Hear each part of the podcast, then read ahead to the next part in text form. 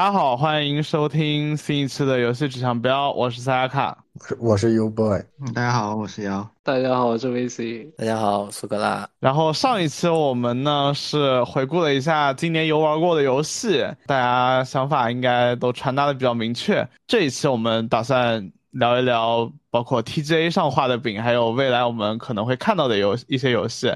嗯，可它可能是二零二三年的，也可能是二零二四年的，也可能是短期内没有什么发售迹象的。所以我们这次就从 TJ 上比较让人意外的《黑帝斯二》开始聊吧，因为这款游戏其实它没有任何做二的迹象，然后突然给你掏出来，算是比较让让人惊喜的一款游戏。好不容易有一个那么成功的商业上的大作在这里，逮着羊毛使劲薅呀！作为 Super Giant 粉丝，那绝对是狂喜，好吧？但是这一座也是让我比较意外的，就是因为 Super Giant 从来没有在哪一部游戏上面是有做过续作的，没有看到新 IP，有点不习惯。哦，我觉得他做 R 其实也也对，因为他是 Roguelike 嘛，他 Roguelike 做 R 的话，对于它的成本来说不会特别高，然后工期也不会特别的长，做个 R 来说，在商业上是特别有利可图的一件事情，性价比特别高。而且做 DLC 的话，其实它很大受限于一代的销量。二代的话，如果火了，那可能真的超过一代。其实两个工期上来说也不会差特别多吧。反正你只要不断的加加那种乱七八糟的特效，反正它 roguelike 的不都这样吗？加随机的物品，改改故事，改改人设，巴拉巴拉。预告片看起来就跟跟之前那个游戏的底的框架总来说应该是差不多的。主要的关注点应该就是剧情和新的那些。武器带来的各种不一样的玩法了。其实就我个人来讲的话，我希望哈迪斯二能优化一下它的打击感。说实话，第一座哪儿都好，就是打击感太差了。打击感我觉得太玄学了，每个人对打击感的那个判评判标准都不太一样。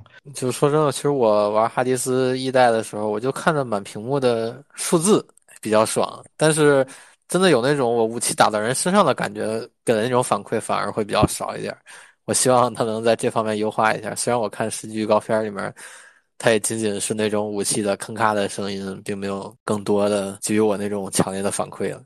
对呀，而且你看他预告片里展示的很展示很多他那个法法师的一个职业了，那个法杖嘛，他想要用法术法术去打出打击感，其实更难度更高了一点。最难的地方就是怎样在自己这个原本这已经是做到了动作 roguelike 的标杆的这个基础上面，怎样更进一步，这一点实在是很困难一件事情啊。稍微没有做好的话，可能会把之前所积累的很多。口碑会丧失掉，但是总的来说，对于他这个这一个游戏的期待确实是非常非常高的。明年他抢先体验之后，肯定是会第一时间去体验一下。然后这届 TGA 上其实公布了一款也是比较出乎意料的游戏吧，它是贝姐的一个算是外传《贝姐起源》。对，它是《贝姐起源》，总体来说算是一个小品游戏，主要是比较 Q 版的贝姐，然后可能是讲一些。贝欧尼塔前传的一些故事，但是有点美漫的风格。哎，对，这是一个美美漫的风格。但有点让人迷惑的是，这款游戏是它，它是一款全价游戏，它要四百二十九港币，我觉得真的很离谱。而且从玩法上来，对，而而且从玩法上来看，说实话，嗯，我觉得和贝姐这个 IP 不搭。对，我第一眼看到我就觉得现在真是万物皆可起源，就是的，是的。弄个起源，像最终幻想也有个起源，对吧？就感觉起源这个东西很，你只要有个 IP 就可以拿来赚一波钱，而且它这个卖全价有点吃相，有点难看。那它是白金做的吗？对，应该是白金做的。那其实我会很好奇，白金做这种风格，应该以前也没做过吧？那他会怎么去塑造这样的一个风格？美术风格现在要怎么去塑造它的？发挥它的那个打击感的，但其实也有可能是作为白金下一款游戏，他们可能先拿贝姐试个水也说不定啊，试验田是吧？对，也也是个试验田项目。其实关于这款游戏，更多大家对于它的期待还是在这样一个风格下，它到底能讲一个什么故事吧？我觉得游戏性方面，像。这种画风的游戏有点难做，尤其是白金这样没有经验的会比较难做一点。主要是我觉得就是太出乎意料了，突然间看到贝姐这个 IP 做一个这样的东西。贝姐这个 IP 在之前还算是比较正儿八经的，现在冒莫名冒出来一个这个是哎非常哎，你说是不是因为任天堂想到自己 AS 机能有限 做一个这样美术风格也不是特别耗机能，对吧？顺路捞个钱，哇，赚翻了好吗？哎，我看到一个比较有意思的事情啊，就之前贝姐的系列都是 M 十七加的，这一座变成 T 级了，看来削减了不少那方面的内容。对啊，那因为她都整个都变成小女孩了嘛，都是前传。你看她整个美术风格传递出来的那个片子 PV 的感觉，就是一个童话的一个感觉，就变成死亡爱丽丝的那种感觉了。白金又把横美太郎找过来，还真有可能，你别说。反正死亡爱丽丝官服了嘛，又过来做贝姐了，是吧？然后接下来是一款国产游戏，怎么说呢？这款游戏是真的有很多人在期待，就非常著名的一款派对游戏《动物派对》。它是在这次 TGA 上宣布跳票了嘛？从二零二零年底，然后直接跳到了二二零二三年初登陆 Xbox 和 Steam 平台。它非常搞笑，它是把发售表上的二零二二给涂掉了，然后写了一个二零二三 Early，算是一个比较有意思的一点。反正他的微博上面永远都是。玩家在催，对 这款游戏真的有很多人在期待，而且看上去是真的也很用心在做的。嗯，他也算是当时吃到了派对游戏的一个红利吧。当时也是糖豆人差不多时期的那个时候，突然间就是通过直播火火了起来，是海外油管上面吧，有看有一个很著名的博主，突然间忘了是谁了，开始播了，播了之后呢，他们整个就开始带火了。而且当时它只是一个试玩版。就是 Steam 一个游戏节的一个试玩版，然后当时同同时在线人数还有愿望单吧，哪一个数据，反正当时是破了一个记录，破了国产的一个记录。是的，是的，它已经算是国产的顶级牌面之一了。现在在在国外的各种宣发渠道上面来看的话，是吧？各种大的发布会里面，Xbox 的一三，你确实非常期待这款游戏，因为有朋友很多人都其实我们也经常玩一些联机游戏嘛，就大家对这款游戏的关注度非常高，都非常希望能够尽快的玩到这款游戏。而且他这次预告片其实放出了很多新场景、新玩法、新机制吧。总体来说，我觉得大家可以不用那么催，大家可以去慢慢等。因为说到底，打磨一款游戏，尤其是这样一款派对游戏，那内容量多一点，让它保持一个比较好的状态，发售别到时候像二零七七一样发售就炸了，那我说实话有点惨。而且我看他还还挺钻研技术的，就是他动物的一些毛发的材质处理，他从他开发日志能够看出来，他们是很注重这些细节去打磨的。对，所以我觉得大家不用催，就好的东西它怎么样都会上来。而且像这样一款他们自己内部也知道非常受大家期待的游戏，我相信也会好好打磨的。那慢慢等到明年年初吧，明年年初如果真的能准时发售，其实我觉得。就真的已经不错了，我觉得它可以预定一个明年的一个国国产爆款，对它真的可以做一个爆款，因为它之前光 demo 就有那么多人玩了，你更别说正式版发了。而且还有一个很有意思的事情，不知道大家知不知道，它是罗子雄做的，然后罗子雄是谁？是以前锤子科技的，是跟老罗混的。他他他当时做 Party Animal 就是因为老罗没了，锤子倒了。感谢老罗给游戏行业打亮了一盏明灯。我之前也看过游戏葡萄采访罗子雄的那篇文章，然后他说看到国外的主播们在玩这游戏还挺惊讶的，没想到一下就火了。对他当时看到有人。啊，国内主播吧，就是小团团呀、PED 那些人玩的他游戏嘛，然后他还说他想要去感谢一下这些主播，要去找人家说，找到人家主播经纪人说，要不我们给点钱给你们，不不能你们白播我们的游戏啊。然后小团团他们经纪人给了他看看例，看完之后他 沉默了，不说话了，就还是还是以后火真的正式版发售火了再来再宣发吧。就希望他们能够好吧，明年能够正式上就顺利推出吧。我跟你们的看法其实不太一样，这个游戏搞到目前，它现在的玩法其实也没什么新的一些料。它搞到现在搞一些动物毛发的皮毛，其实画饼的性质偏多了一点。你你一个游戏搞到现在，大家其实很多人已经不期待了。而且他做这个毛发性价比，你现在我们看不出来是吧？重要吗？对这个游戏的玩法有什么？帮助嘛？你又不是什么很写实的游戏，你搞那个毛发，然后搞了游戏延期，大家肯定觉得没有什么帮助，是吧？我其实我觉得吧，就是动物派对这个游戏，派对玩法是一方面，然后再加上一个它小动物的造型，其实是一个非常吸引人。其实从今年 TGA 的最佳独立游戏也能看出来，我这个可能算爆眼了，就是。迷失能打过 Tunic，我就觉得其实很多你游戏里面的这个角色，或者说你操控的这个角色，它的外形它外观是什么样子的？它它如果更接就这种猫猫狗狗啊这种可爱的小动物的话，它会更吸引人。你会本能的去更想玩这游戏。比如很简单嘛，FF 十四和魔兽世界。只有老人去玩游戏《魔兽世界》，FF 十四玩的人更多，为什么？因为它更，因为它人物更可爱、更好看呀。对我，我赞同这个观点。就现在还是会有很多人在用 Party Animals 的表情包，可是它确实已经是很可爱了。但你做那些毛发只是锦上添花，延期就很不划算。我觉得肯定不会是单是因为他们花了很大的功夫去做这个导致延期啊。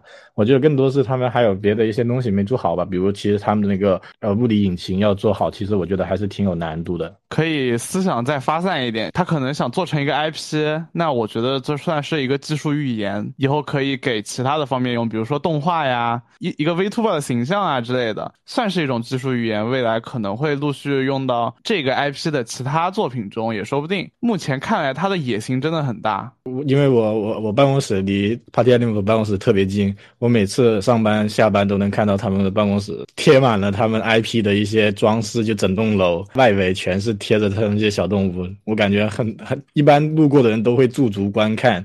它发展成一个 IP，我觉得很有道理的一件事情。这次 TGA 上真的是有很多让人意外的游戏，然后比如说惊喜，对很多惊喜。像下一款游戏小岛秀夫的《死亡搁浅二》，科技马上是。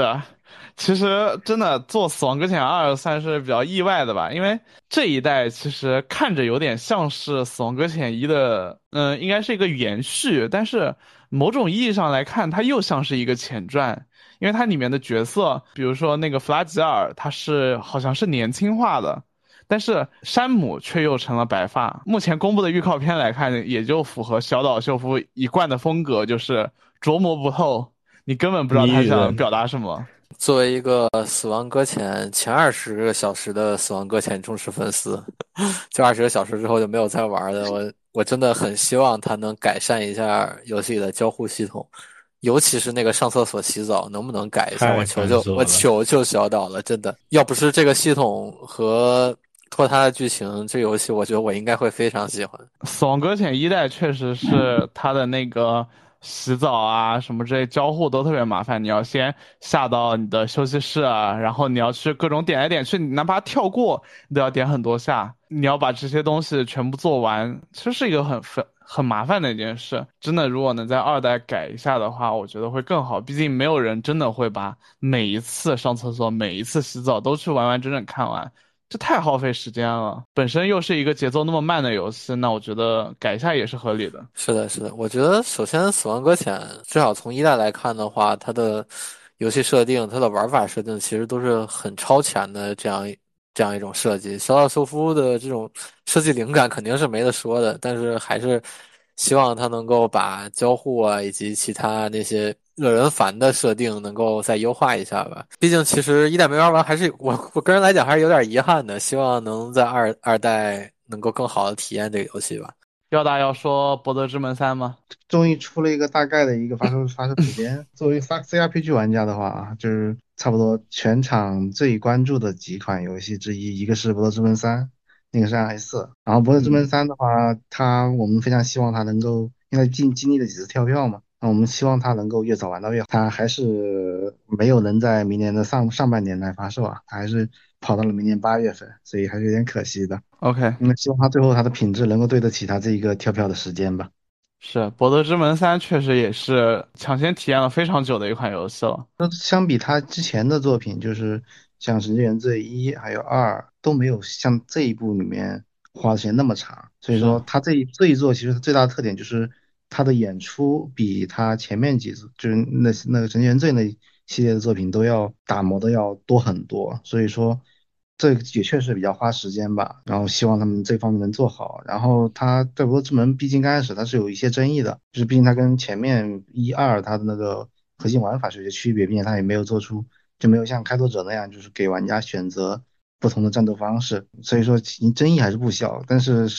时间长了呢，也觉得就是能玩到就不错了，也不用去纠结这么多事儿，就是希望他能把这些什么，在他这个框架下面发挥好自己的长处。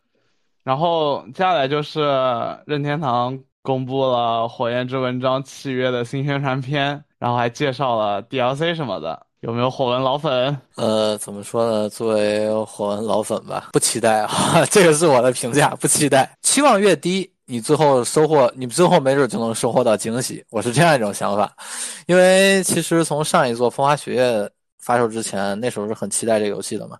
但是从它一步一步公开更多的信息的时候，开始慢慢对这游戏的期待值就降低了。最明显的应该就是人设这一方面。其实从《风花雪月》大家就感觉它的人设。至少从画风上面、美术上面来看，越来越二次元了。抛开 NS 上的这几座来看的话，之前其实它每一座它的剧情主打的都是一个王子复仇记，就是一个很波澜壮阔、很荡气回肠的这样一个剧情。与这种剧情相匹配的，其实就是那种富有历史史诗感的人设。像其实最早的，就从玩人最多的 GBA 那几座，你就能发现出来，就它虽然当时 GBA 的。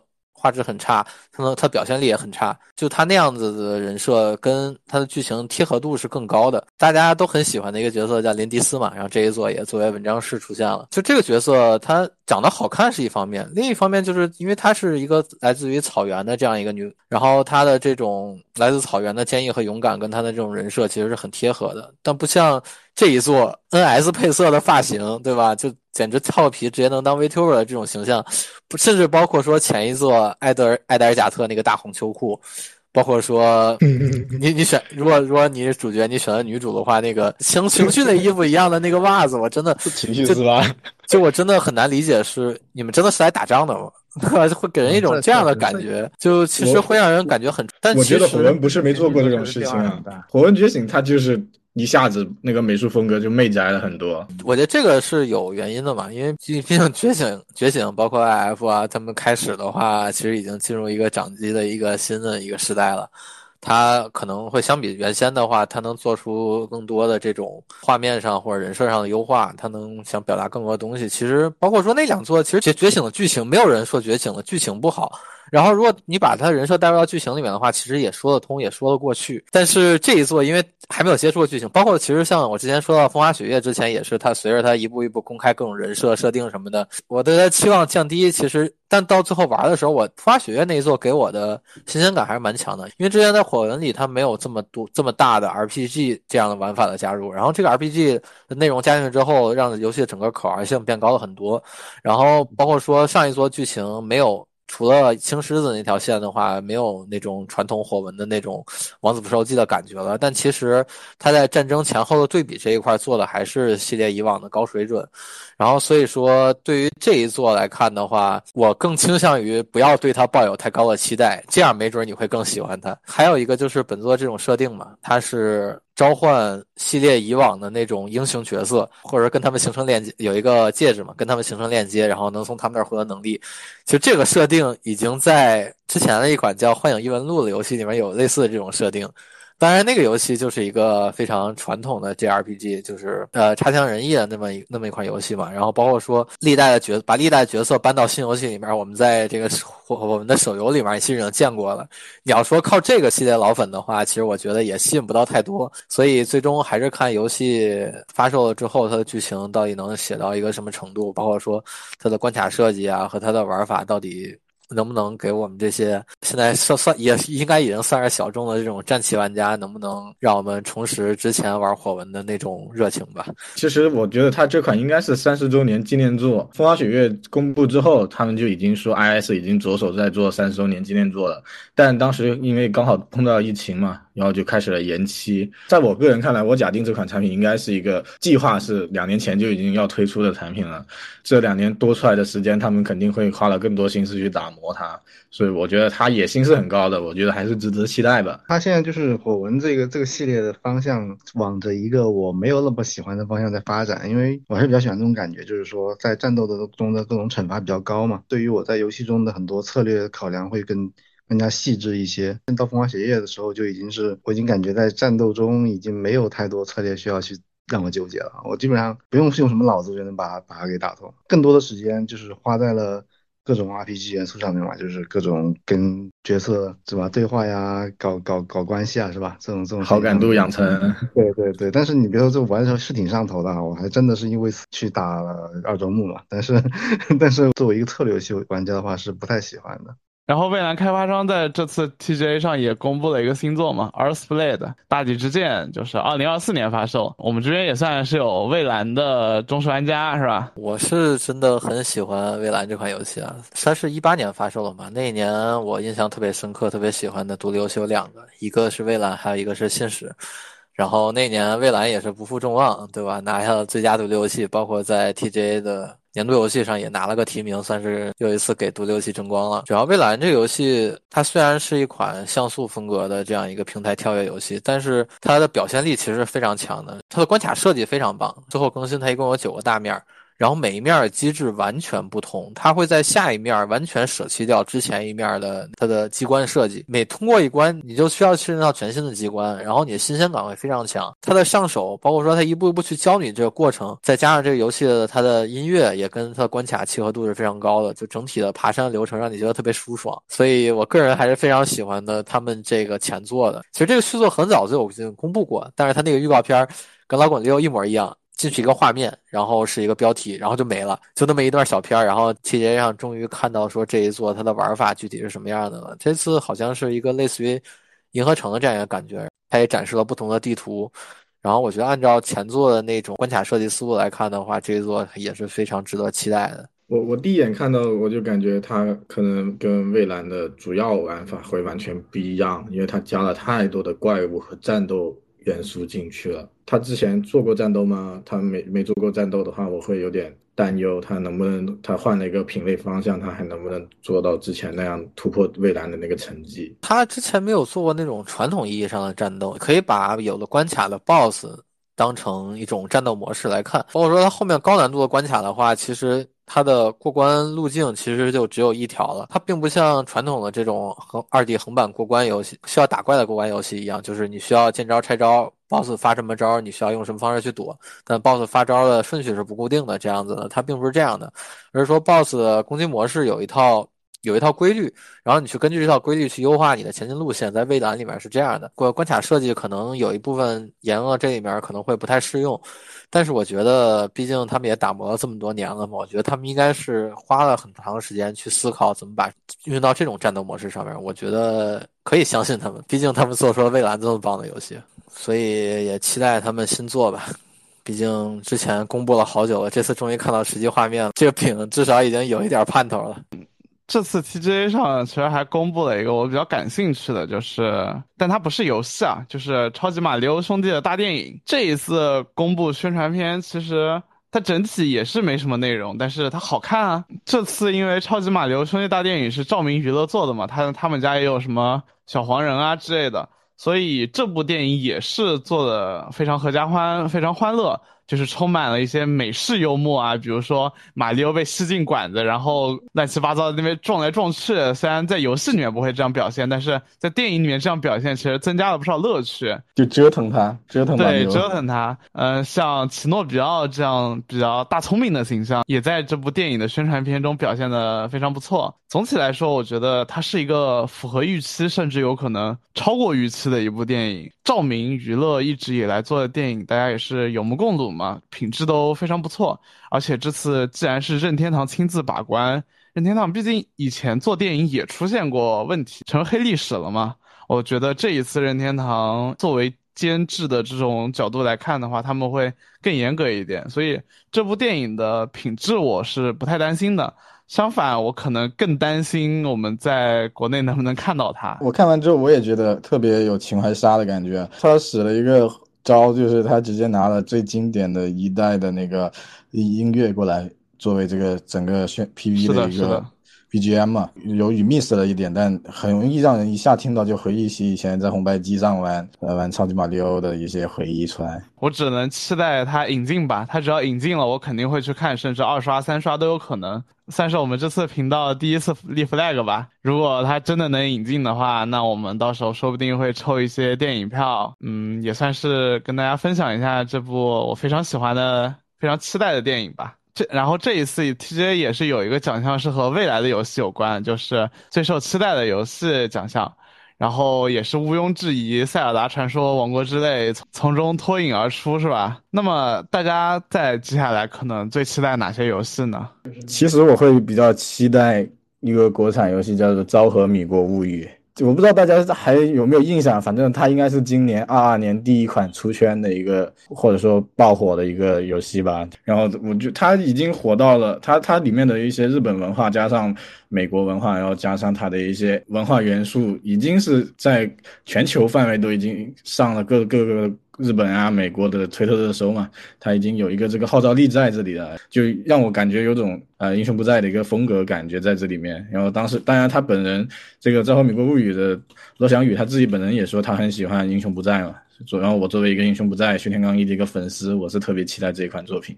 他，你像他，他里面有很多很多缺德的一些呃体现啊，就比如说他在末日里面，一般游戏末日游戏里面看到丧尸都是要跑的嘛，或者说像那个 Days Gone 一样，你你可能会被啊成群结队的丧尸追着你满满上跑。但你在这里面，在《昭和美国物语》里面，你是把那些丧尸抓过来当让他骑着发自行车给你发电，就你就把他们抓过来当劳动力。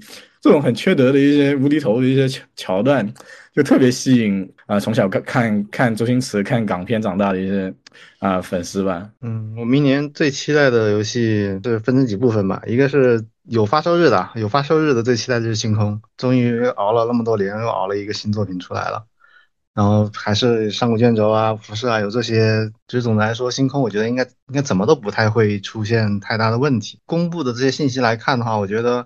他应该还是能继续发挥自己，就是对于世界观塑造的这一个非常强的一个长处，然后包括他在于对于开放世界的构那种构造啊，还有就是对于他游戏类的那些交互，还有包括他的一些自己的一些叙事方式，然后应该都能完，都能继续继承自己的一个长处。然后但是在在战斗这一块的话，我感觉他是能比前面几座是能够有比较好的一个提升的。没有发售日的那游戏的话。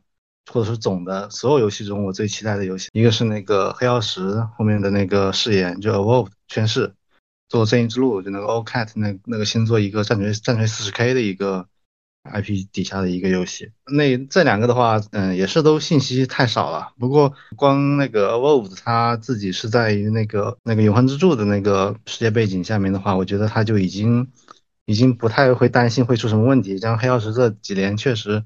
发挥都挺好的，从《永恒之柱》那两部作品，他的那个叙事，我觉得都可以算是。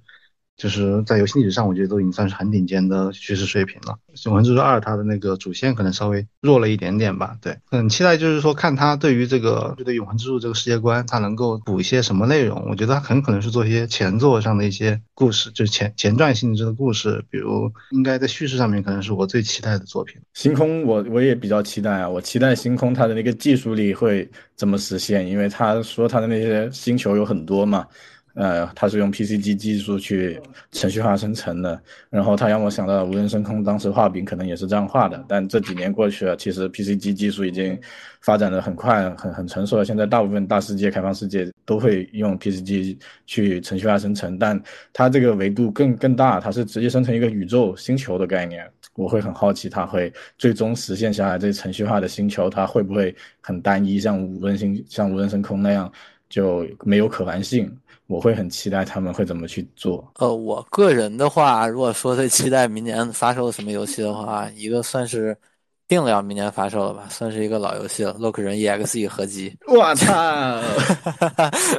对吧，《洛克人 EXE》合集，这也算是卡普卡普空炒的比较香的冷饭了。《洛克人 EXE》系列是我最喜欢的洛克人系列了，就是它这种玩法你也很难在其他游戏里面找到。怎么说呢？算是小时候最喜欢的洛克人，希望能在明年。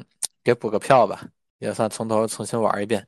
毕竟小时候玩的都是日文版的，也没有汉化，然后当时也不会日语，所以都是随便玩，看着掌机王查攻略那么过的。这座希望能从头到尾好好体验一下吧。然后还有一个就是没有发售日的，也算是很多年前画下的大饼，就是《赛博朋克：九堡行动》的续作第二部。就像他第一座开头就说的，希望就是他在游戏里面说，你可以去。拿杯饮料，拿杯酒，然后拿点零食，一边喝着一边吃着一边玩这个游戏，就整个游戏给你的感觉就是让你沉浸在游戏里面去听，在这个赛博的世界里面去各种人物去讲他们的故事，一个又一个非常深入人心，然后但是又很科幻的这样这种故事，我个人是非常喜欢这个游戏的，也希望明年能玩到吧。这个毕竟是两个委内瑞拉人做的嘛。然后也希望他们能在明年把这个作品终于给它熬出来了。他妈的，这次提名根本没有那《空洞骑士四之歌》，我是很不满意的。这个游戏肯定至少能爆杀那个霍格沃兹之遗。霍格沃兹是四之歌的狗是吧？每年都要喊一遍。